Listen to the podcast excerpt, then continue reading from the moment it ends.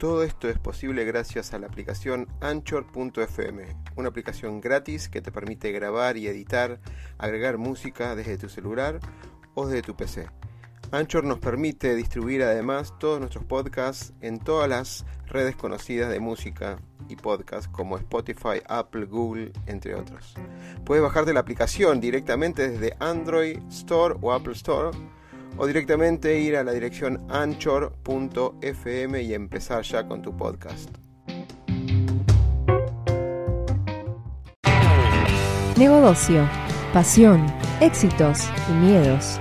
Un punto de encuentro para compartir, aprender e inspirar conversando, con la conducción de Oscar Schmitz.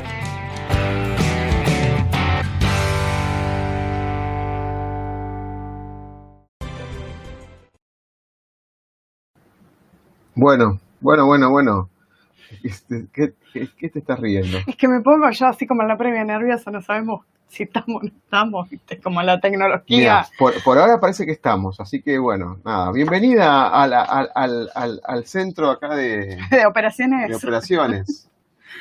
Eh, juntate, no, no, te, no, te, no te voy a pellizcar, así que no, vamos. No, no, quédate tranquilo, no, no. Yo me pongo un poquito por este lado. Y así aparecemos los dos. Sí, perfecto. Bueno, Volviendo a los, los famosos martes coach, ¿no? Con otra iniciativa de la resiliencia. Bueno, vamos a esperar unos segundos más mientras se va sumando gente. ya tenemos activo el YouTube, así que genial. a ver si estamos activos en Twitter. Twitter. En Twitter. A ver si estamos en Twitter también, chequeando Twitter el canal de Twitter también estamos activos, muy bien, felicitaciones, felicitaciones. Esto lo vamos a dejar por acostado. Y a ver si estamos en Facebook también. Sí, yo. En Facebook personal. Esto es ah, así: Twitter personal, Facebook personal y el canal de YouTube de la comunidad SXO. Perfecto, acá estamos también eh, sincronizados. Bueno, estamos en todas partes. Estamos todos. Bueno, eh, los martes coach ya saben que es un encuentro que hablamos sobre el coaching y obviamente todas las preguntas que surjan y, y todos los que nos siguen en el compartir y, el, conversar, es, eso se trata el martes coach. Ya tuvimos, no es el primero, si es el sexto de este año, y lo vamos haciendo, digamos, en los huecos que tenemos por, por nuestro trabajo que tenemos todos, y buscamos un huequito para esto. Siempre buscamos la, la, reflexión personal y la introspección. El disparador principal fue un taller que iniciamos este año fuertemente, yo lo venía haciendo hace varios años, pero fuertemente lo que es el propósito extraordinario, que se disparó un montón de iniciativas y hay una comunidad también, ya tiene más de 85 referentes de las personas que buscan este, este, este propósito, ¿no? Este propósito de vida, este existir, este significado de la vida. Y en ese, en ese descubrimiento siempre surgen algunos temas que fuertemente se tratan en este grupo de WhatsApp por momentos. Y no se ríen porque hubo, uy, hacía un tiempito, un par de días que no, no comunicamos nada y pusimos una pregunta sobre algo caso puntual de las mujeres, que el salario que están percibiendo con respecto a los hombres en Argentina, eh, en la relación salario y las deudas que tienen en promedio y generó 150 mensajes que originó una reunión que vamos a hacer el lunes y también originó parte del contenido de hoy. En particular, el, em, contenido de la resiliencia fue eh, un, un coachee que se le dice, ¿sí? Un, un, cliente que tenemos en la sesión de coaching, que es Ezequiel, Ezequiel sabe de, de, quién estoy hablando, no vamos a dar apellidos tampoco para, para mantener la confidencialidad, digamos, de la relación. Ezequiel, tocamos el tema de cómo los valores y el poder o el superpoder es ser resiliente. ¿Qué es esto de ser resiliente? Ahora lo vamos a analizar compartiendo un PowerPoint que hizo Laura al respecto. Vamos a poner en primer plano, si te parece. Me parece genial. ¿sí? El PowerPoint. Em, la resiliencia, eh, en, particular, él vivió una situación muy particular en su vida, donde a temprana edad, él tiene ahora alrededor de los 25 años, sufrió una ACV eh, en una situación bastante golpeante que le, provocó una situación de que tenía que, que se inmovilizó parte del cuerpo y demás. Si bien, si bien si bien lo voy a contar como, como un caso de superación, hay un montón de personas que conozco también que por ahí no fue tanto el extremo como este caso, pero a veces caen en cualquier situación de crisis o cualquier cosa básica de impedimento de alimentación que el contexto le aparece y cae en una depresión. ni siquiera es la depresión, caen en un hueco donde no pueden salir. En el caso de Ezequiel tuvo una CB, tuvieron que operarlo, eh, parte del cuerpo lo tuvo inmovilizado gran, gran parte del tiempo, si bien recibió la ayuda de su, de, su familia, su mamá, logró superarse día a día. Y no es que se quedó de brazos cruzados, sino que de alguna manera esa crisis la transformó en oportunidad y fue estudiando y fue desarrollando un montón de habilidades. Y los altibajos de la vida que tenemos todos, quizás uno lo vería de afuera y diría de alguna manera que esa persona tendría menos, tendría limitaciones para, lograr lo que se proponía y todo lo contrario. en algún momento, si, si Ezequiel lo permite, lo, podemos contar esa historia con él en vivo, digamos, para que la, cuente. Pero esto disparó el tema de transformándonos, cómo nos transformamos desde la, desde la resiliencia. En el sentido de que a veces tenemos una crisis y quedamos en un pozo y nos quedamos ahí esperando que otro lo resuelva, o que otro nos, eh, nos, nos debe salvavidas, o nos quedamos ahí y no sabemos cómo accionar, no esperamos al otro, pero tampoco no sabemos cómo accionar. Entonces, eh, la palabra resiliencia fue muy fuerte este año por todo lo de la pandemia y la crisis que estamos viviendo, y veremos si podemos transformar esta crisis de cada uno, y cada uno sabrá cuál es la crisis donde se encuentra, lo podemos transformar en una oportunidad. Así es. ¿Sí? Eso Entonces, voy, a, voy a avanzar con la... con el inicio. Con el inicio. Sí. El primer inicio apunta y dice, ¿qué significa ser una persona resiliente? ¿No? Sí. hace poquito me tocó coordinar un, evento que organiza Nico todos los años, en este caso fue virtual, que hablamos de organizaciones resilientes, cómo las organizaciones salen de esta crisis. Pero ahora vamos a la persona. ¿Qué significa ser una, una persona resiliente? Sí, Vamos a, digamos, a lo más simple. Una persona resiliente puntualmente es una persona que puede salir de un estadio de crisis con nuevas herramientas, pudiendo crear nuevas realidades, pudiendo adaptarse también, no solamente a la crisis, sino a estas realidades. Pero en realidad, esto es una capacidad, es una capacidad que tenemos todos los seres humanos. Además que tenemos que aprender a despertarla, no solamente a nivel energético, sino también a nivel emocional. ¿Por qué? Porque esto es como todo entrenamiento. Una vez que nosotros la pusimos en marcha y la vamos practicando, se refuerza cada vez más y es una capacidad que se puede adquirir, sí, puntualmente, porque está en nosotros y está en nosotros saberla activar y saber desde dónde pararnos en este estadio de resiliencia que deseamos obviamente activar. ¿Sí? Y acá es donde muchos me preguntan, bueno, ¿y cómo sé si yo soy resiliente o no? Ok. Entonces, una herramienta muy simple es empezar a recordar hacia atrás aquellos momentos de nuestras vidas donde quizás creíamos que estábamos en una crisis y pudimos salir. Y no solamente pudimos salir, sino que pudimos generar nuevas herramientas, nuevos aprendizajes, nuevas realidades. Y el objetivo puntual de la resiliencia, más allá de lo que es el, digamos, el eje o el, el objetivo de la evolución del ser, tiene que ver también con generar nuevos escenarios y nuevas realidades con respecto a mi persona, a mi emoción, como si fuera una, una nueva versión, pero de mí misma. Ok, pero cuando... La pregunta acá es si somos resilientes o no y del pasado. ¿Vos crees, es una pregunta abierta y a los que nos están escuchando también, ¿uno cree que si no sufrió una crisis es resiliente? Todos somos resilientes. Todos somos resilientes, pero hasta totalmente de acuerdo, tenemos esa cualidad como ser humano de ser resiliente y somos, tenemos la posibilidad de adaptarnos y ser flexibles a los cambios, totalmente de acuerdo. Ahora, ahora, uno, ¿vos crees, que si una persona no, no, no vivió una crisis, puede decir si es resiliente o no? Depende mucho desde qué lado esté parado. No vivió una crisis, ¿eh? no vivió una crisis, pero quizás tiene una visión de su realidad donde es mucho más flexible. Dicen que no solamente los que son fuertes e inteligentes son resilientes, sino también aquellos que pueden y saben adaptarse al entorno. Claro, eh, eh, esto es de Darwin, ¿no? Es un clásico que lo teníamos por acá, me parece que lo habíamos, puesto en, una de las placas. Exactamente. Acá, acá ahí decía. Exactamente. No solo los fuertes e inteligentes, sino también los que saben adaptarse y son flexibles, ¿sí? ¿Y qué tiene que ver con esto? Con cómo yo me adapto a estas nuevas realidades que van surgiendo. A veces no necesariamente una crisis me va a asignar si yo soy resiliente o no, pero sí puede ser una, una experiencia, una experiencia donde yo pueda traer conocimientos y aprendizajes de otras y decir, uy, mira qué buen aprendizaje hice y cómo pude llevar a la práctica esto que en su momento quizás no lo creí tan importante, ¿no? Bueno, a ver, para, parafraseemos un poquito la frase de Darwin que la, trajiste acá en la presentación. Se dice el que, el que es fuerte, el que tiene poder, el que tiene dinero, vamos a trasladarlo no solamente la palabra fuerte, sino el que tiene poder, tiene dinero, el que es abarcativo, etcétera, de alguna, el que tiene fuerza, fuerza de alguna manera para afrontar algunas crisis por ahí de enfermedad y demás, está preparado para cualquier cosa.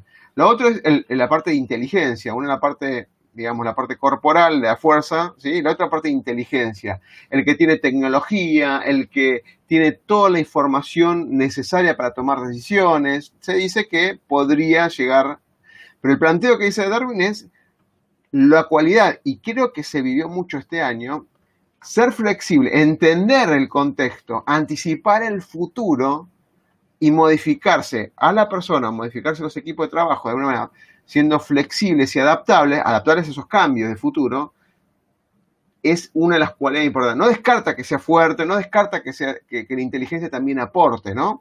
Pero el hecho de prever lo que viene y cómo me doy cuenta y me adapto, es decir, si de golpe y porrazo me estoy dando cuenta que tengo que estar encerrado y yo tengo una actividad física de correr y demás, ¿cómo me adapto eso para mantenerlo? No es que yo me, no, no, digamos, lo que, lo que queremos decir esto es la diferencia entre lo tradicional y lo, adaptable, es decir, o lo, ágil que se, dice, se usa mucho en estos momentos. Lo adaptable, eh, lo, tradicional es, vengo haciendo siempre así, no lo tengo y ya me agarro un acto de desesperación. Uh, no lo puedo hacer.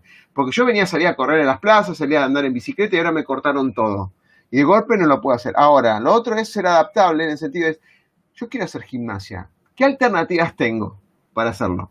¿Eso es lo que vos planteás de flexibilidad y adaptabilidad? Ahí va. Esos son uno de los puntos más importantes que tiene la crisis y la resiliencia, ¿sí? ¿En qué grado yo me puedo adaptar? ¿Y cómo puedo, ¿sí? Más allá de todo eso, hacer una buena gestión de la emoción que me va a invadir, ¿sí? Porque obviamente esto todo es un ciclo que se va generando a través de la experiencia, el pensamiento, la emoción y la química que libera cada una de las emociones que van jugando en el proceso. ¿sí? Y esto también, esta frase nos marca un poco cómo también salirnos de la creencia que es solamente para los que tienen la herramienta, para el que es inteligente, sino que como esto es algo que va cambiando constantemente, porque voy creando mis realidades, puedo agregarle flexibilidad, gestión de emociones, eh, adaptabilidad. Entonces, a partir de ahí, se va ampliando y se va expandiendo mucho más el orden de la resiliencia en sí mismo. Ok, bueno, vamos, ya más o menos se entendió un poco el tema resiliente, ¿no? Esta, esta, digamos, este atributo, estas cualidades que tiene el ser humano, que frente a una crisis se adapta y se flexible para, digamos, eh, eh, digamos, readaptarse a las circunstancias. Lo vamos a dejar picando, pero teníamos preparado dos bloques eh, fuertes, pero era tanto el contenido que lo vamos a dividir en este que es transformándonos desde la resiliencia con cuatro pasos que ahora paso el slide y lo, continuamos. Y después hay uno que son siete, los famosos siete re, que es interesante, después lo vamos a, desarrollar eh, la semana que viene, si es posible, que tiene que ver con esto de ser resiliente, esta cualidad que tiene el ser humano, los equipos y las organizaciones. Pero ahora hoy vamos a focalizarnos en la persona, ¿no? La persona de, de cómo tiene esas cualidades para aprender. Hay gente que vos Laura dijiste, todo el ser humano, todos los seres humanos tienen esa cualidad y la pueden, la, pueden utilizar para transformarse. ¿sí? Hay que ver cómo juegan todo esto, los, miedos, las historias pasadas, los modelos mentales, todo este conjunto de cosas que a veces condiciona el no cambio, ¿no? Bueno, vamos, vamos a pasar al, al, otro slide que habla del primer paso, ¿no? El primer paso a esto. A ver, déjame, quiero ver si podemos poner... A ver. Ahí hacemos un switch. A ver, carita de Switch. Ahí está, perfecto.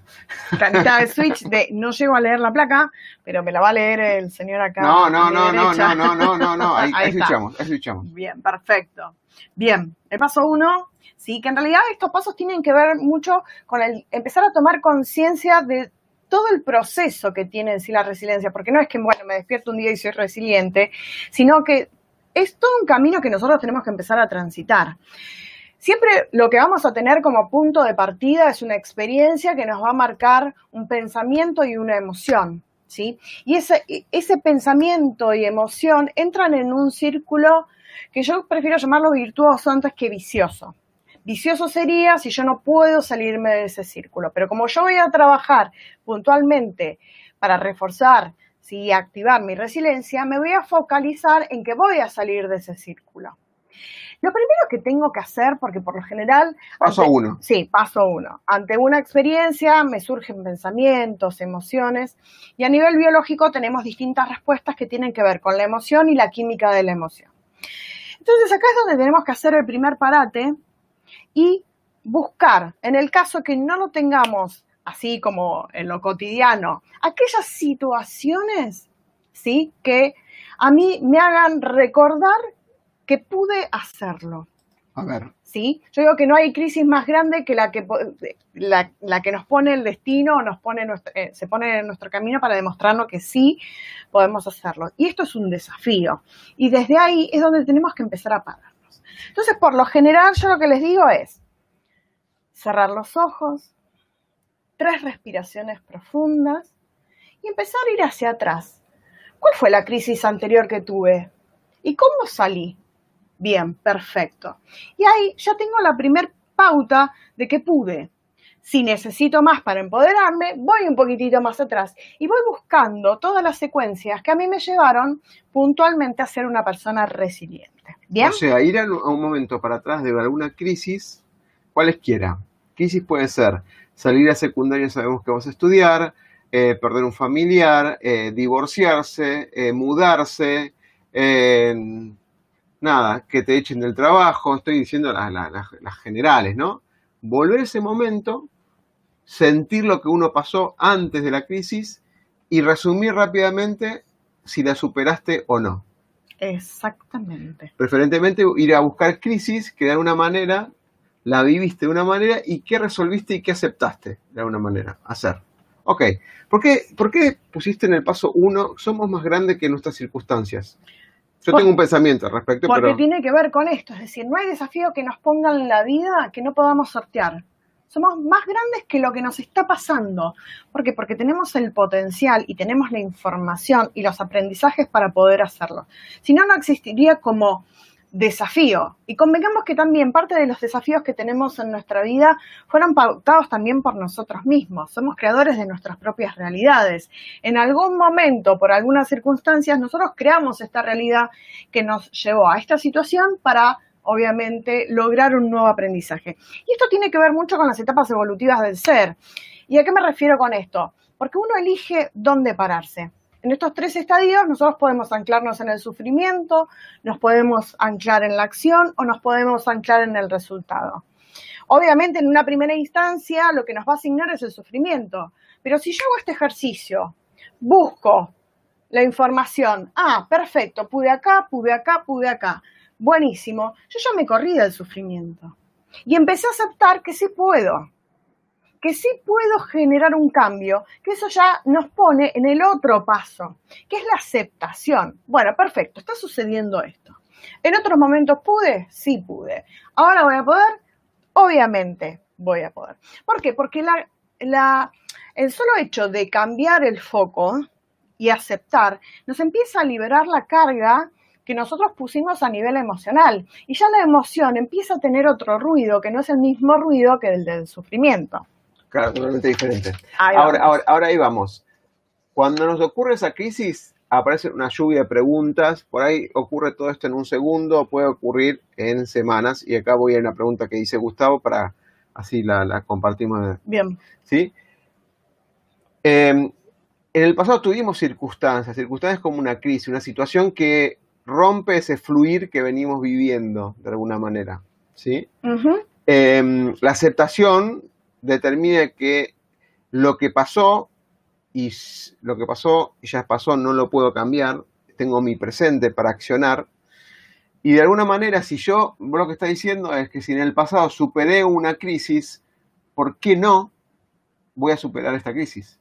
Claramente. ¿Por qué no?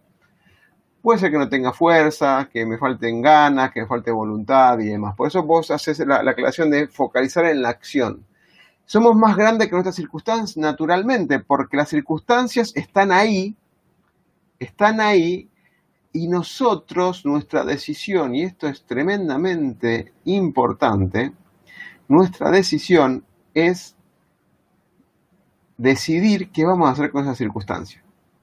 Esa circunstancia puede ser una crisis y hundirnos junto con ella y quedar abrazados a esa circunstancia y justificando que la circunstancia me puede y demás y quedarnos en ese, en ese mambo, por decirlo de alguna manera. Ahora, puedo tomar esa circunstancia y decir, como dijiste, Lau, paso uno, en el pasado ya pude. pude, ¿por qué no voy a poder ahora? Y buscar la forma, porque somos capaces, y todo el mundo, el ser humano es capaz de transformar esas circunstancias en oportunidades. En oportunidades. Aunque la oportunidad sea seguir existiendo, seguir viviendo, son dos cosas diferentes, pero para, para, para ponerlo. Hay una pregunta en relación que lo voy a poner en pantalla. Dice Gustavo, ¿cómo saber si superaste esa crisis? Puntualmente, la primer clave es porque generé un nuevo aprendizaje y una nueva realidad en mi vida. Y pude, puntualmente, a través de esa experiencia, cambiar la percepción que yo tengo de mi realidad y de mi entorno.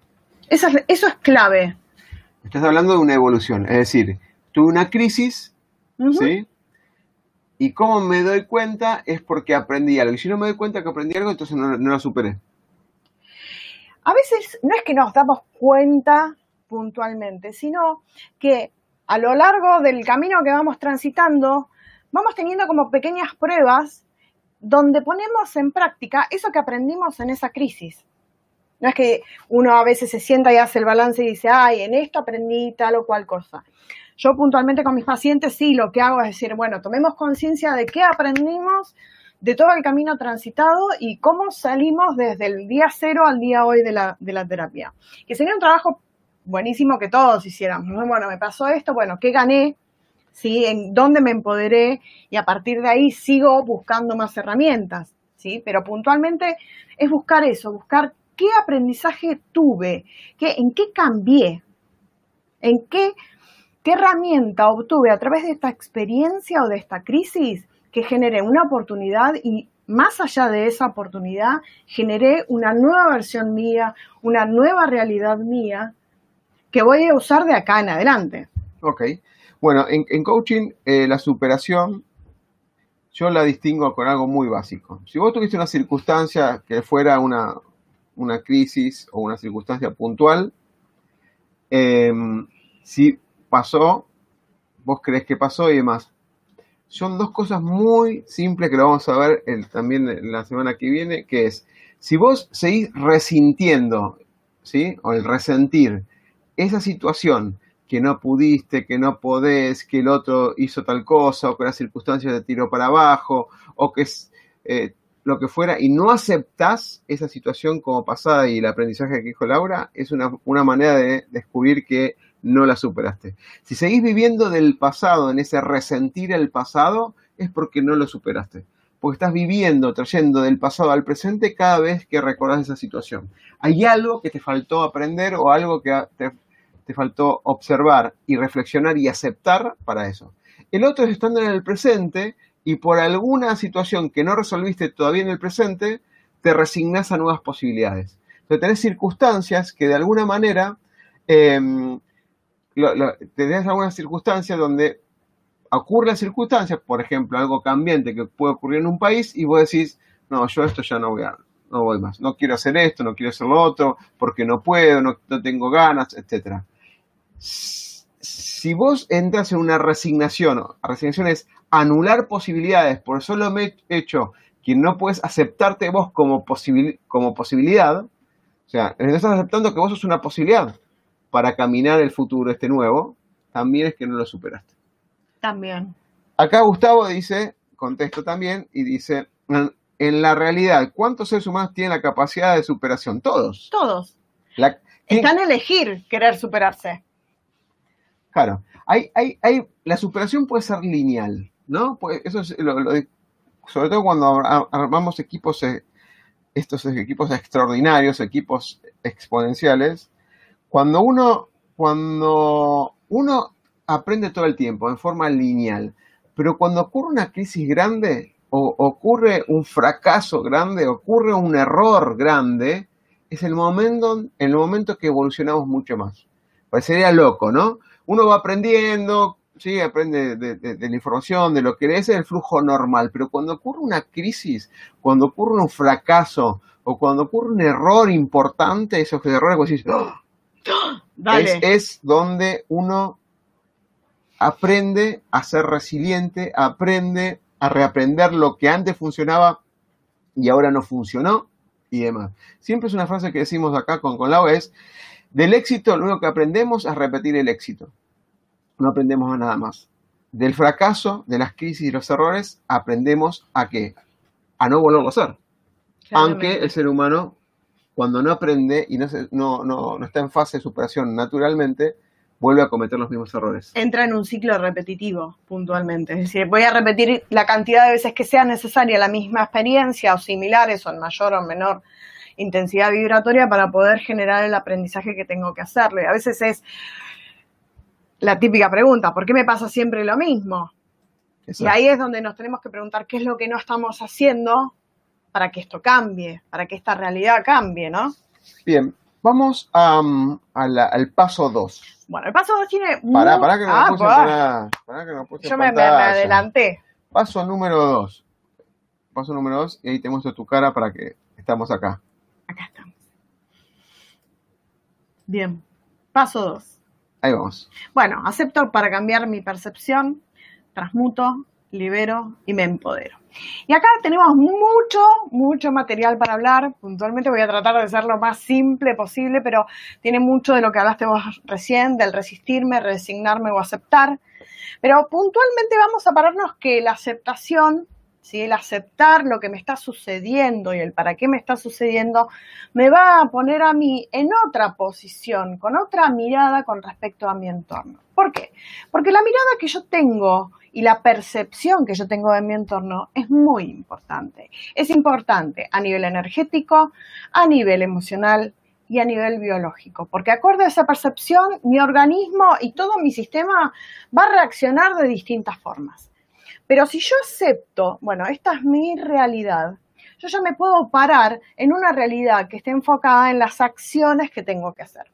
Si yo no la acepto, sigo viendo y percibiendo que este entorno, que esta realidad que yo estoy viviendo es peligrosa. Y ahí es donde biológicamente empezamos a emitir distintos químicos que hacen que nuestro sistema, no solamente emocional y energético, se afecten, sino también a nivel biológico. Pero no vamos a entrar tanto ahí, sino que lo que vamos a empezar a parar, a ver cómo nos paramos desde la aceptación, ¿sí? Porque, porque no podemos estar anclados o en el resistirme, porque el resistirme me va a llevar a la lucha constante, al dispararme constantemente o el tratar de negar con las emociones que conlleva, asco, rabia, enojo, ¿sí?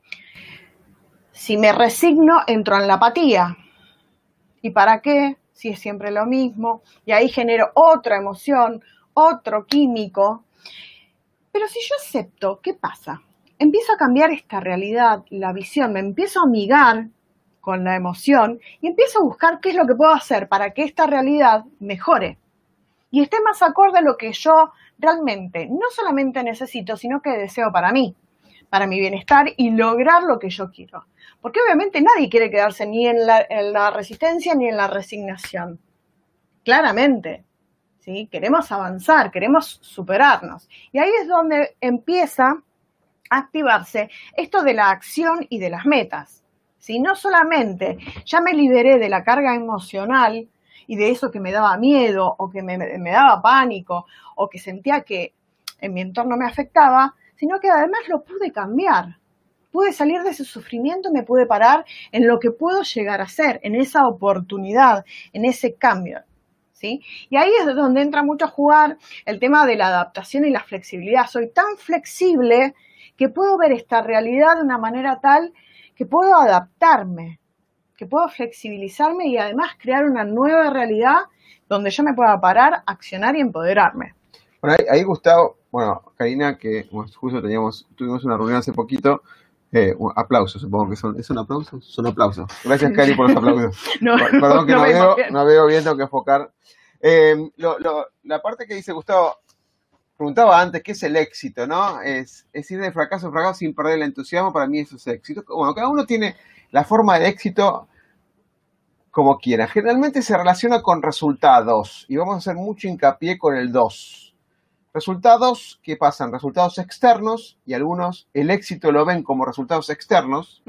Quizás fracasar y ver eso externamente y ver resultados o por lograr una meta, lograr cierto monto de dinero, lograr el cumplimiento de un plan, construir una empresa o lograr una empresa, eh, lograr la implementación de algo, eso externo que se puede llegar a ver por, por varios, puede ser el éxito, se logró, logré tal cosa, ¿sí? Una cosa, si es cosa, o algo que le podamos dar nombre, ¿no? Entonces, ¿cómo se llegó?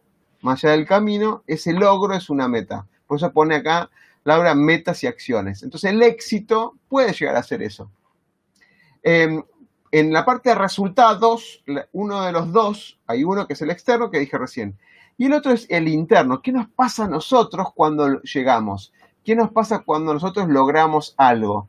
Puede ser, puede ser, que lleguemos a cumplir una meta, para todos los demás es lo lograste, y para nosotros mismos, para nosotros mismos, no nos llena porque sentimos que no dimos todo, sentimos que no era lo que estaba esperando, y ahí está el tema de la emoción que ahora lo vamos a explicar un poquito más, que ahí Laura decía, esta emoción que a veces no se exterioriza y pasa por adentro nuestro. Acepto cambiar la percepción. Por ahí digo que la, que la estoy cambiando, pero internamente no pasó eso. Entonces, ya acá, acá pasa el tema de esta transmutación, es decir, desde adentro hacia afuera. Ese desde adentro es esa ver la realidad como posibilidad. ¿Qué es lo que puedo, qué es lo que no puedo, qué es lo que necesito ayuda, qué es lo que tengo que pedir en, esos temas? Yo acciono, puedo accionar. Generalmente, generalmente, cuando empiezo a avanzar en este cambio, esta resiliencia, donde estoy acorralado, tengo que empezar con pequeñas acciones y metas cortas para lograr esa superación. Esto pasa lo mismo siempre que decimos, pensemos en grande, pero avancemos en pequeño. Creo que justo Mariana se, conectó, lo habíamos hablado en, otro vivo con Mariana y con Sandra.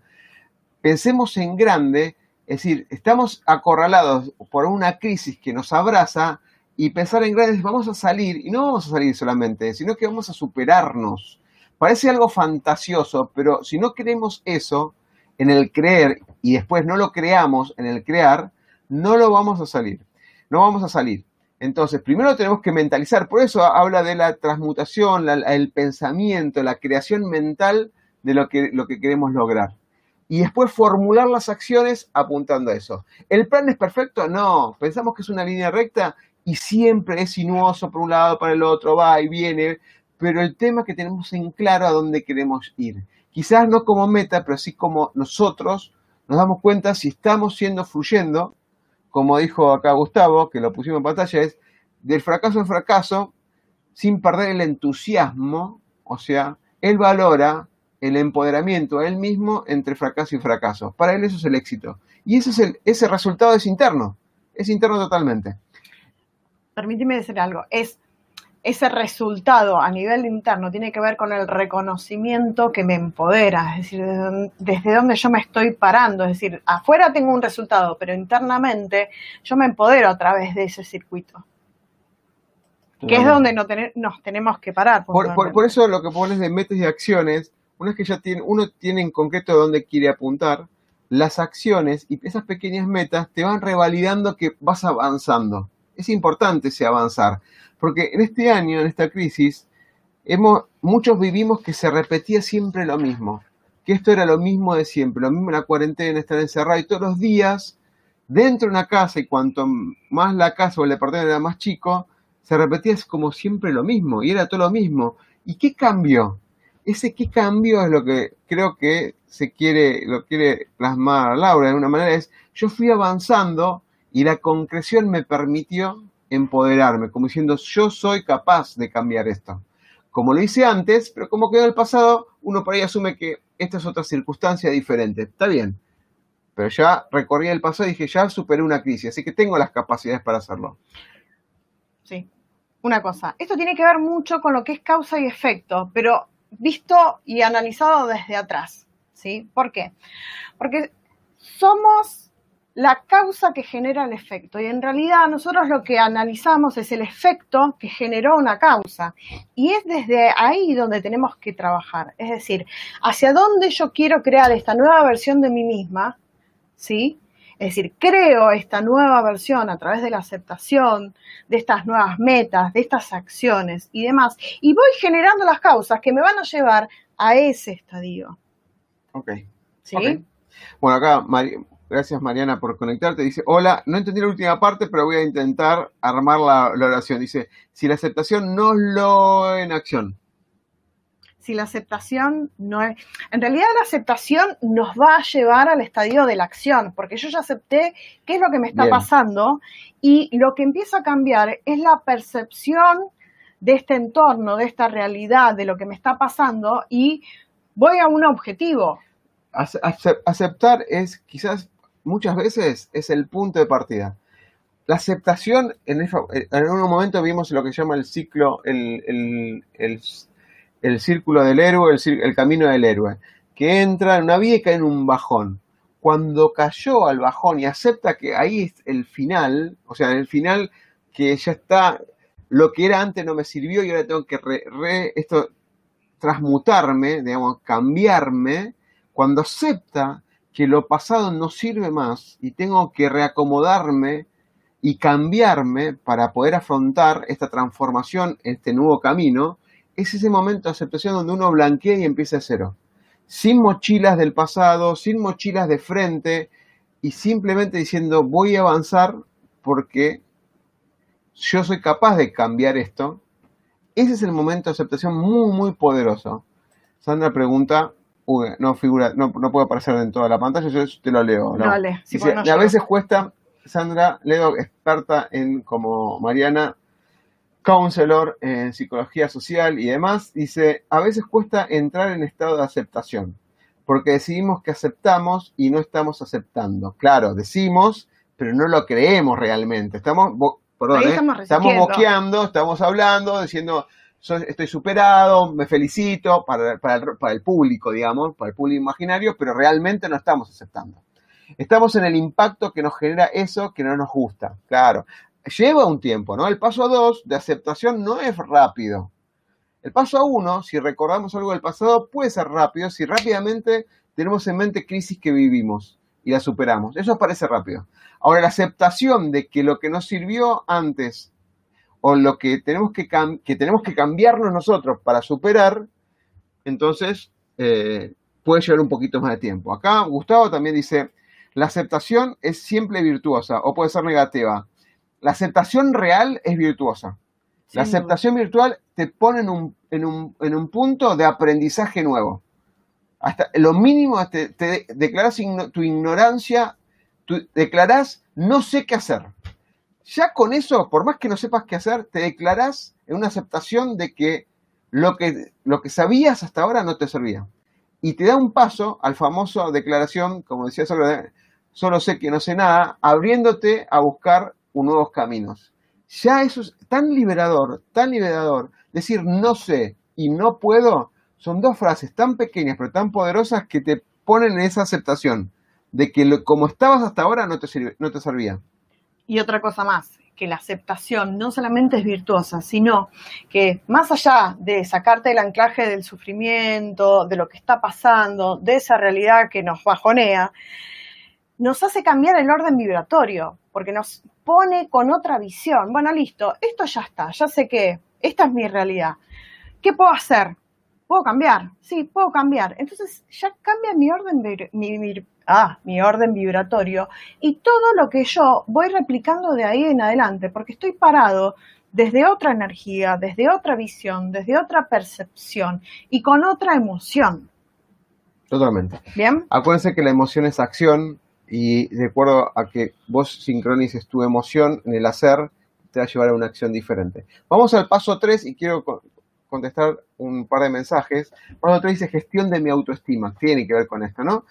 Eh, no Gustavo, ahora vuelvo al mensaje de Mariana. Gustavo dice, solo sé que no sé nada, que para mí esa frase cuando la escuché yo la interpreté de esta manera, más allá que me lo he explicado un montón de cosas. Es tan, tan, tan poderosa esa frase que yo la interpreté de dos maneras. Sócrates, ¿no? Lo dijo. Sócrates no escribió nada. Todo lo que sabemos de Sócrates lo escribió Platón, ¿no? Eso, para los que leímos un poquito de filosofía y demás, no, soy un erudito en el tema, pero me gusta leerlo, sobre todo Aristóteles. Pero dice, solo sé que no sé nada. Lo que entendí yo que pensaba Sócrates es, no me quiero casar con ningún conocimiento, porque cualquier conocimiento o afirmación que haga me condiciona. Si yo tomo como verdad, entre comillas, eso que estoy diciendo, me puede condicionar a buscar nuevas verdades. ¿Sí? Obviamente que él buscaba toda una retórica, una, repregunta, pero en búsqueda de la verdad absoluta, ¿no? Esta verdad, que sabemos que no existe una verdad absoluta, sino que existen miradas de una realidad, de acuerdo a nosotros.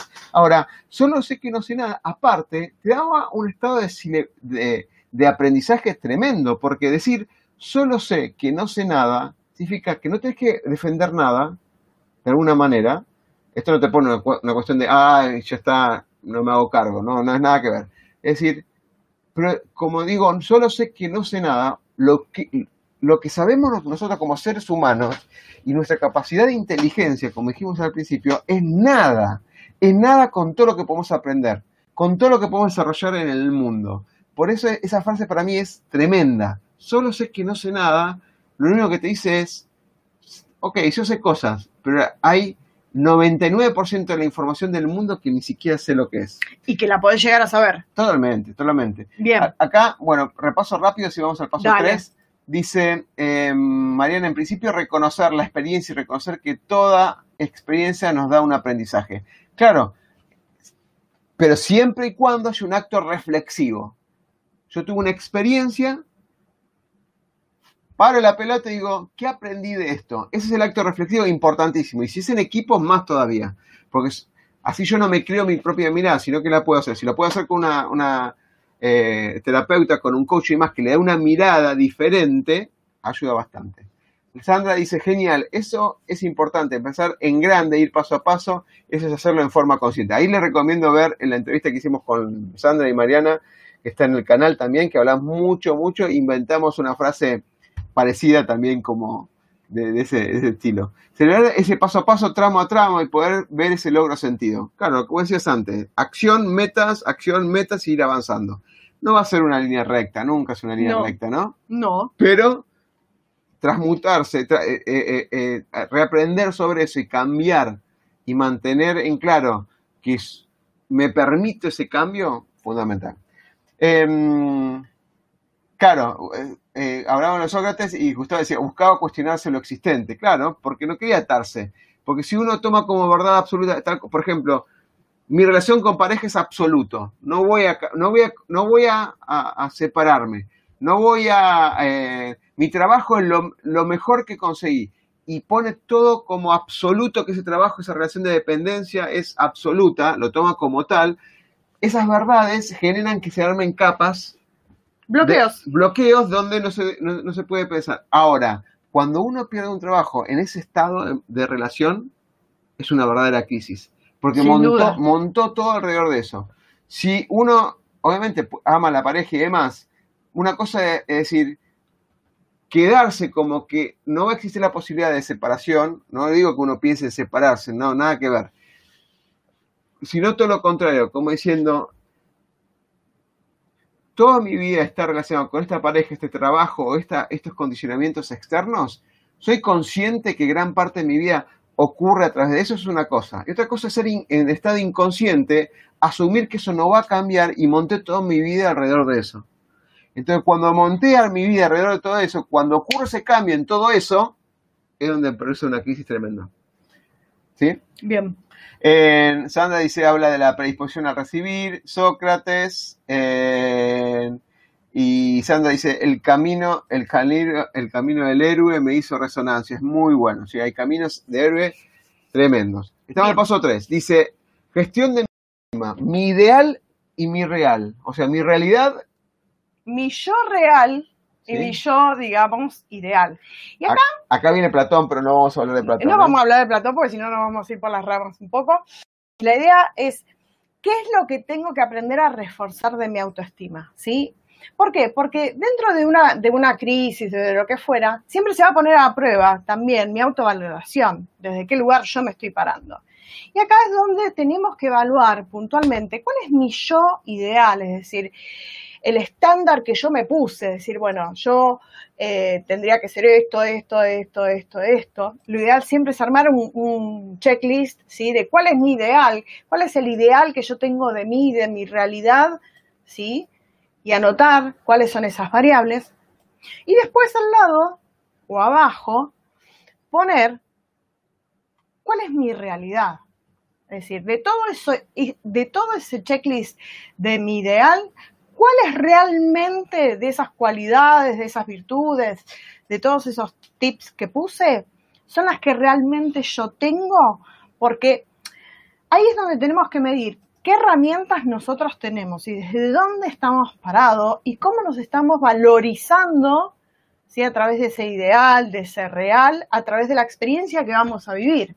¿Por qué? Porque si yo mi ideal es muy alto y yo realmente estoy acá abajo, porque en realidad tengo que acortar este espacio para no generar frustración, tengo que resignificar lo que tengo y empoderarme desde lo que tengo.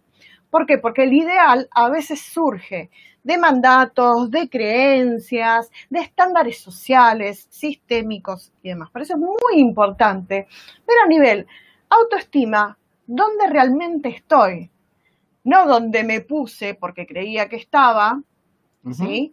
Sino realmente con qué recursos cuento, qué es lo que tengo, porque por lo general, cuando surgen problemas de autoestima o de miedo, es porque no tengo el recurso para afrontar la crisis. Entonces tenemos que tener bien en claro, bueno, además de que acepté y que tengo la acción, ¿sí? tengo las metas, tengo todo, tengo que tener las herramientas para lograrlo. Y si yo estoy con un estándar ideal muy alto y mi realidad está acá, ¿qué pasa? En el medio me va a quedar un bache, que es lo que me va a generar la frustración, porque voy a sentir que nunca voy a poder alcanzar ese ideal. Bueno, ahí, siempre se plantea algo, usar otras palabras, más, más orientado a, a organizaciones, la factibilidad de accionar o la viabilidad de accionar. O sea, por ahí no tengo las herramientas, no es factible que yo pueda avanzar y el otro no sea viable. O sea, quizás no, mi ideal es inalcanzable, sea, es inviable. Claro. ¿y qué pasa? Veo mi ideal tan alto que me empiezo a devaluar. ¿Pero por qué? Porque estoy mirando lo que no tengo. Y claramente ahí yo me paré desde la carencia. No tengo esto para lograr lo que acepté, para lograr las metas y para lograr las acciones que me planteé. Entonces, más vale pararnos en el real. Bueno, ¿y qué tengo para hacerlo? Tengo esto, esto, esto, esto, logré esto, esto, esto. Bueno, esto es lo que voy a usar. ¿Qué es lo que también me va a generar nuevas herramientas? Sí, porque también ahí tenés la posibilidad de generarte nuevas herramientas y nuevos aprendizajes para poder, sí, abarcar todo el proceso. Ok, bien. ¿Bien? Eh, Gustavo dice, también Sócrates planteaba que la- lo real es un espejismo. ¿sí? Eh, espejismo de, o sea, es cada uno observa la realidad de acuerdo a su, de acuerdo a su modelo mental, ¿no? De acuerdo a su a, sus limitaciones de interpretaciones también, ¿no? Sí, y a lo que las células espejo tomaron como referencia y grabaron como información. Por eso eh, la realidad es un espejo. En realidad lo que yo grabé de esa realidad se está reflejando en mí. Por eso el tema de espejar en la realidad las cosas que tengo que trabajar. Ahora, en este sentido, en este sentido es, acá lo que hay que rescatar es lo siguiente. La- el gran dilema, ¿busco, la per- ¿busco ser perfecto o busco la, perfección? O sea, ser perfecto o ser perfectible. Esa es exactamente la comparativa. ¿Puedo ser perfecto o ser perfectible? Si yo tomo como un ideal y sabemos que por ahí es inalcanzable, pero a mí me motiva buscar eso, no la obsesión, sino buscarlo, y yo disfrutar el aprendizaje del camino, ok. Si yo lo veo como que estoy en el pozo porque esta, por esta circunstancia de, eh, de la crisis que estoy viviendo, y de golpe quiero ser una empresa súper internacional, no digo que no lo mentalicemos de esa manera. Lo que digo es, soñemos en grande y avancemos en pequeño. No digo que no, pero declaremos, estamos de 1 a 10. 10 es ese ideal que tenemos. Estamos en 3. Reconocemos que estamos en 3. Bueno, ¿cómo pasamos a 4? ¿Cómo pasamos a 4 aceptando que estamos en 3? Aceptando que estamos en 3 y, y, sabiendo que eso es algo ideal. que lo podamos lograr también. No, no quiero sacar en la cabeza que sea inalcanzable por ahora. Parece inalcanzable a veces, pero si lo tenemos como norte, como horizonte, como propósito, como meta poderosa, dejémoslo ahí. Pero no nos frustremos si no lo alcanzamos en forma inmediata o a corto plazo. Hay algunos que han mentalizado así y pusieron toda su energía, pese a todo, y lo lograron. Pues yo no lo quiero descartar. Pero sí reconozcamos, estamos en el 2, aceptamos que estamos en 2 y damos el paso 3. Sí, y avanzamos. Y utilizar el ideal para crear una nueva versión de quien quiero ser. ¿sí? Es decir, cuando vos empezás a cortar esa brecha entre el ideal y el real, no solamente te estás acercando, no solamente estás sacando y bajando el nivel de frustración de lo que te falta, sino que te estás acercando cada vez más hacia ese ideal que es parte del proceso de resiliencia. Porque no es solamente, bueno, cambio, acepto, cambio mi percepción del entorno, me puedo adaptar y demás, sino que además me mejoro porque estoy generando una nueva versión mía una versión, como quieran llamarla, ¿no? Paso 3 dijimos gestión de mi autoestima. Paso 4, y es el último, y después recapitulamos todo, que es el rescate emocional. Ah, rescate emocional, para que lo ponga en pantalla, dame un segundo. Rescate emocional. Despacito, dice la foto, ¿no? Ah, para. De a poco. Gustavo dice, ser, ser perfecto es difícil, a mí me costó mucho. a él le costó mucho ser perfecto. Bueno, y eso, eso también tiene que ver mucho con este rescate emocional. Para, yo lo, tomé como chiste, ¿no, Gustavo? Pero. O no, sos perfecto. Perdón, si llegaste a ser perfecto. Cada uno tiene su orden de perfección. Y eso es fantástico, porque no, es, no existe una sola perfección, sino todas las que nosotros vayamos creando en, nuestra, en esa nueva versión de nosotros mismos. Totalmente. Bueno, vamos, vamos, a esto entonces. Eh, paso 4, rescate emocional. Esta, esta frase, estas dos palabras son muy poderosas y me gustaría que expliques primero qué es el rescate emocional. Bueno, como bien dice la palabra, el rescate emocional es el rescatarme de esas emociones tóxicas y nocivas que tiene el proceso. ¿Por qué? Porque en, el, lo cotidiano no es que, bueno, ah, ya está, ya aceptamos, estamos encaminados. En el trayecto vamos a entrar en altos y bajos, como en todos los procesos. Pero tengo que empezar a reconocer qué emociones me juegan y qué estadios generan en mí. ¿Por qué? Porque no solamente la emoción que surge me surge a mí, sino que tiene un impacto en todo lo que hago y en todo mi entorno. Y con esa misma toxicidad lo, lo replico en todo lo que es mi entorno. Entonces, si yo siento que emocionalmente algo me está generando un malestar, un enojo, una ira, un bloqueo, lo que tengo que hacer automáticamente es reciclar esa energía. ¿Y a qué me refiero? Me tengo que rescatar. ¿Cómo nos podemos rescatar? Porque me dicen, bueno, ¿y cómo me rescato? Estoy en pleno... Locura. en plena locura, crisis.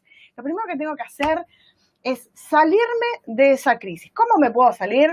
Puedes elegir un ejercicio simple de meditación, respiraciones profundas, descargas. ¿A qué voy con descargas? Me agarro con el almohadón, revoleo algo, pero con la intención de descargar. Yo tengo un ejercicio muy simple que le digo a mis pacientes, cuando estás en esa situación, salís, te vas al balcón, te vas a un espacio verde, a un espacio abierto, cerrás los ojos, inspirás con la intención de cargar nueva energía, energías armonizantes y exhalás toda la emoción nociva. Yo por lo general le pongo nombre, por lo general trato de reconocer si es ira, si es bronca, si es angustia, si es tristeza, si es frustración, ¿sí? Entonces, con la intención de exhalar, la tiro, pero no es que exhalo, exhalo, ¿sí?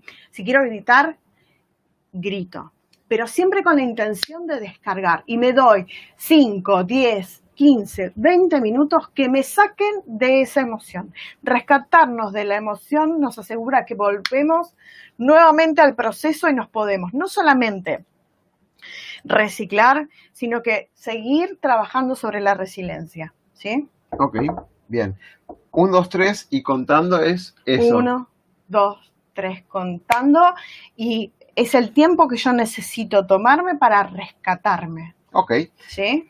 Yo utilizo mucho 10 eh, minutos de meditación, música y demás, y simplemente eh, hacerle caso a mi respiración. O sea, respirar y lo único pensar en esa respiración. Solamente 10 minutos haciendo eso. Y cuando está uno muy, muy alterado, porque a veces la emoción abraza la razón, y eso lo repetimos un montón de veces, no sabemos si somos nosotros o nuestra emoción la que está comandando nuestra vida. Entonces, respirar, volver a un set, al centro, que se le dice, es simplemente respirar y seguir la respiración. Ver cuando uno inspira, se termina la inspiración porque uno no puede inspirar más. Hay unos microsegundos donde el cuerpo cambia a, eh, a exhalar. Exhala. Y cuanto más lento hacemos esto, con el tiempo, esos 10 minutos, en un momento volvemos de vuelta a ser nosotros mismos. Y eso también tiene una explicación biológica. ¿Por qué? Porque la emoción, en pleno estallido, lo primero que hace es liberar cortisol, adrenalina, noradrenalina, todo lo que tenga que ver con, eh, me salen los riñones, pero no es el, las suprarrenales, que es el instinto de huida, de batalla, de lucha. Con lo cual aumenta nuestra frecuencia cardíaca y el ritmo de respiración. Por eso es muy importante volver a un eje. Porque si yo, por ejemplo, me baso en la respiración o en la meditación, eso va a normalizar rápidamente que el nivel de cortisol en la suprarrenal baje y no me genere un conflicto biológico, pero también que sé que mis pulmones retomen la capacidad respiratoria normal y que el ritmo cardíaco se vuelva a acomodar. Por eso es muy importante la gestión de la emoción, porque si yo reconozco que esta emoción me está generando algo, tengo que parar el impacto biológico que me, va que me está generando. Generalmente cuando ocurre una crisis estamos previo a ser resilientes, la emoción comanda, te impacta. El miedo, la tristeza, la frustración, la ira, son esos segundos donde no sos vos. Claramente, no sos, emoción, sos, una bola de emoción, como digo yo. Déjame esto, leer. Eh, Sandra dice, eh, los recursos los tenemos, son nuestro potencial, tenemos que descubrir cuáles están usando en el momento que amerita determinados recursos. Lo real es interpretar esa realidad, hay que ver cómo la construí. ¿sí? Hay otra frase que me dispara, esto que con Sandra lo compartimos en su momento, fue, eh, los problemas de hoy provienen de soluciones del ayer. Los problemas de hoy provienen de soluciones del ayer, seguramente. Sí, pero en esa construcción, a veces, de esa realidad, tengo mucha información que no es mía, que viene por cosas a nivel sistémico, creencias familiares. Nosotros somos un backup de información bastante importante, no solamente del aquí y de ahora, sino de, de, mucha data. Entonces es importante ver de dónde me viene esa información, si es una información mía, porque realmente yo hice un aprendizaje, o es una información que yo adquirí, por ejemplo, o la grabé los primeros años de mi vida por mamá y papá. Porque yo puedo tener una información o una herramienta porque la grabé de mamá o porque la grabé de papá. Y si capto que es una información que no es mía, que la grabé de mamá y de papá, trato de buscar la forma de que ese aprendizaje sea un aprendizaje mío y empezar a volcarlo en otras experiencias para confirmar que ese es eso que grabé realmente fue un aprendizaje y yo realmente lo aprendí y lo puedo plasmar en todo lo que hago. Excelente, excelente. Bien. Bueno, acá hay una frase de Aristóteles, sí, no sé si están así, yo sé que el sentido que puso Gustavo es de Aristóteles, esa frase de Aristóteles, eso seguro. Creo que había unos adimentos más porque le agregaba algunas variables más, pero vamos a leerlo tal cual como puso Gustavo que vale la pena. Dice, enojarse es fácil, pero enojarse con la persona justa, la intensidad justa y la persona, la, razón justa, la razón justa, la fundamentación justa, la intensidad justa y la persona justa, eso es difícil. Porque uno cuando se enoja, se enoja ocurre algo que le impacta y se enoja con todo el mundo, con todas las cosas en todo momento. Eso, lo, eso es difícil. O sea, es, fácil enojarse así. Ah, me enojé. Ah, me enojé. Y también lo que juega acá mucho en el, en el, en el enojarse es fácil, es que cuando yo me enojo, a mí se me activan todas las informaciones que yo grabé de situaciones similares. Y el enojo no es dirigido hacia una persona, sino a todo lo que fue signando ese enojo. Así es. Por eso a veces está bueno rescatarse emocionalmente del enojo, para ver si realmente ese enojo que yo estoy teniendo es con esa persona o es un enojo de mi historia, porque otra vez la misma piedra, o de dónde viene, porque puede ser, sí, que tenga que ver con una acumulación de enojos Vamos al resumen. Laura, eh, Sandra dice, Laura, me encanta buscar esa nueva versión, en búsqueda del tesoro. Ya vamos a trabajar en eso, se vienen los nuevos talleres. Así fíjate, que... fíjate, que, me dijo en busca del tesoro perdido, en busca del tesoro. Del tesoro, porque en realidad cuando nosotros creamos una nueva versión nuestra, es buscar en nuestro interior ese tesoro con el cual nos vamos no solamente a parar y ver el resto de la vida, sino que también lo vamos a usar para empoderarnos. Bien, vamos, vamos al, al, al, resumen, te lo dejo a vos, el resumen déjame que saco esto, así ya se puede ver bien. Eh, y a todos los que están conectados, a los que comenten, a los que pongan like, a los que pongan like, a los que comenten, como estuvo por encima Gustavo, Sandra, Mariana, Karina y creo que me olvidé de alguien más, a todos ellos vamos a hacer un sorteo que lo vamos a sortear en la próxima vez que salgamos, porque hay un adelanto de lo que vamos a hablar la próxima semana. Ahí vamos a sortear uno del el libro que escribí de 100 días en calma, que es digital, así que se lo podemos pasar por vía digital a, los que salgan sorteados. A los que hayan comentado le vamos a dar un poco más de, más de votos, ¿sí? Vamos a inventar algo así, estilo, lo que pusieron like es un voto, los que pusieron like y comentaron y participaron en el ida y vuelta son tres votos o tres, o tres opciones de, esta rifa virtual. Chances, chances. Chances, Así que lo vamos a hacer porque sinceramente es muy importante la participación y el punto de vista de ustedes y así que es una forma de reconocimiento, ¿no? Solamente vamos a sortearlo de el primero. Bien. ¿Sí? Bien. Bueno, resumen. Resumen. Puntualmente, primero, activar esos momentos en que sí pudimos. Es, sí pude, sí puedo. ¿Sí? No es solamente sí pude, bueno, no, sí pude y sí puedo. Y si puedo, lo acompaño con el gesto como está ahí en la placa, ¿sí? Que eso es un gesto de empoderamiento. No solamente activo en memoria y en recuerdo y en emoción ese momento que pude, sino que lo refuerzo con un gesto, con una exclamación, un grito, un canto, ¿sí? Pero busquen siempre esa información. Dos, aceptar y cambiar mi percepción de la realidad. Acepto que esto está eh, sucediendo, perfecto. No dejo que esta realidad me afecte o me perturbe, ¿sí? Y me focalizo en lo que es metas y acciones para alcanzar mis objetivos. ¿Bien? Poneme la placa, pues si no, no veo. Tres, autoestima. Gestiono mi autoestima. Veo en qué ideal estoy parada, cuál es mi realidad, trato de achicar esa brecha, ¿sí? acercarme hacia el ideal con las herramientas que tengo y con las nuevas que puedo conseguir. Y por último, el rescate eh, emocional, ¿sí? Es decir, si cuando veo que la emoción me está invadiendo, bueno, me tomo cinco minutos, como decía la, la publicidad, me tomo cinco minutos, me tomo un té, ¿sí?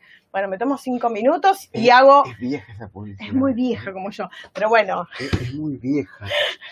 Yo, porque tengo 25 años y no me acuerdo, pero... ¿Vos cuánto tenés? ¿27? Yo, 20. 20, ah, 20. 20, pero me, la contaba mi abuela. Me tomo cinco minutos. No, y la Virginia es Y me acuerdo que venía así, a colación de eh. una situación de que venía muy estresada y bueno, ¿sí? ¿Cómo podemos hacerlo? A través de respiraciones, meditaciones, me la agarro con el almohadón, grito, pataleo, pego, pego a, un almohadón, ¿eh? no a una persona física, por favor. Eh, todo lo que yo haga y que sienta que me libera de esa toxicidad, ¿sí? Ok. Bien. Em, bueno, por último vamos a plantear la temática de la próxima semana. Esta es la frase final que vos querías como los caminos son difíciles. No, los caminos difíciles siempre ah, conducen a destinos maravillosos. Es decir, ese transitar ¿sí? que nosotros lo podemos ver como que es imposible, que es interminable, que, que es quizás a veces doloroso o muy emotivo, siempre nos va a dejar una huella, una nueva huella, un nuevo camino que siempre nos va a dejar en un lugar maravilloso, porque nos va a poner en una nueva visión de nosotros mismos. O sea que estamos, este camino nos va a poner en un lugar tremendamente maravilloso el año que viene, o pronto, digamos. Si elegimos que así sea, así será. Genial. Somos creadores de nuestro propio destino. Bien, para, Bien. para la semana que viene y obviamente los que quieran aportar ideas en cuanto a esto, ay, me, se me quedó chiquita una, Una, una re, una Re. E, Son las 7 re. ¿Viste como dicen los jóvenes? Re. re, que no es arre, No, no es, re. no es arre. Eh, a ver, un último comentario antes de comentar esto. Dice, Gustavo dice, la vida es una comedia para aquellos que piensan y una tragedia para aquellos que sienten. Y interesante, ¿eh? Muy interesante. eso. En el bonus track, la semana que viene vamos a hablar de las 7 re. Hablamos de una re. Piensen lo mismo, una crisis y la resiliencia. Crisis y resiliencia, las 7 re para afrontar la resiliencia. La primero es la respuesta, respuesta a la crisis. Segundo, la recuperación a la crisis. La aceptación, la reaceptación, porque aceptamos una situación antes, ahora vamos a aceptar otra. La readaptación, el reaprendizaje, la reimaginación de futuro y la recreación de recrear. ¿sí? Uh, acá hay muchísima información para trabajar, ¿eh? Muchísimo, muchísimo, Muchísimo, muchísimo. muchísimo para hacer que tiene que ver con esto, pero lo vamos a extrapolar a organizaciones, equipos, parejas eh, A y personas. Así que bueno, genial. Alvarito, te, se juntaste al final y está en Twitch. Eh, bueno, no, gente, gracias por estar ahí. No, no, no, no dejen de comentar en YouTube, Facebook y Twitter, poner los like en alguna de las redes donde lo estuvieron viendo. Y con eso la semana que viene hacemos un sorteo cuando hagamos la segunda salida en- de este tema. Ah, y vamos a sortear un libro digital, si les parece. Y ¿sí? recordarles también que si tienen alguna consulta o no, hay algo que quieren o reafirmar o demás, pueden contactarse conmigo o con Oscar, que tranquilamente les vamos a aclarar las dudas, las inquietudes que tengan y demás, que para eso puntualmente estamos, ¿no? Correcto, perfecto. Bueno, gente, gracias Gustavo, Sandra, Mariana, equipo, todos por estar. Gracias Gustavo por estar ahí. Un remador de la vida. Sandra, otra remadora Otra. de la vida. otra remadora. Mariana también estaba ahí. Karina, otra remadora. Son todos, son, tenemos unos brazos así poderosos de los que Ah, sí, juntos. sí, sí, sí, sí. Bueno, último mensaje de Sandra y acá cerramos. Volver a rescatar nuestro niño interno y darles los, los recursos necesarios del adulto que aprendió nuevas maneras para sanar esa situación que nos provocó el dolor. Sí, ahí hay que hacer un trabajo especial. Ojo con... eh, Pero cer- eh, cerralo, cerremos, cerremos, ¿sí? cerremos Cerremos, con esa frase. Después de lo, lo- lo- lo vemos en otra sesión. Gente, nos vemos la, la- la próxima semana. Un abrazo grandísimo. a todos. El miedo a equivocarnos nos inmoviliza, nos aleja del éxito. El miedo a lo nuevo nos limita, nos quita oportunidades de crecer. Pretender resultados diferentes haciendo siempre lo mismo es una locura. Aprender a ser diferentes, aprender a ser innovando, es un desafío. Nuestra pasión nos moviliza a ilimitados desafíos. Y de eso se trata Negodocio. De lograr el éxito con pasión.